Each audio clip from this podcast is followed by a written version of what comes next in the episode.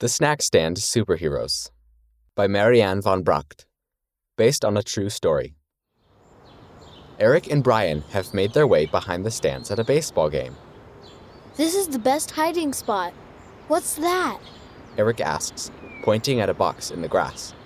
I don't know. Let's open it. Says Brian, Wow! It's like a hidden treasure. Free candy! But I think this belongs to someone. We should return it. Yeah, I bet it's from the snack stand. They decide to take it to the snack stand. We found this under the bleachers. Is it yours? The store owner smiles and says, Yes. A few days ago, someone broke in and stole all our candy. Thanks for being honest and bringing it back. Do you think this is how superheroes feel? I don't know, but I want to feel like this all the time. Yeah, it's even better than candy.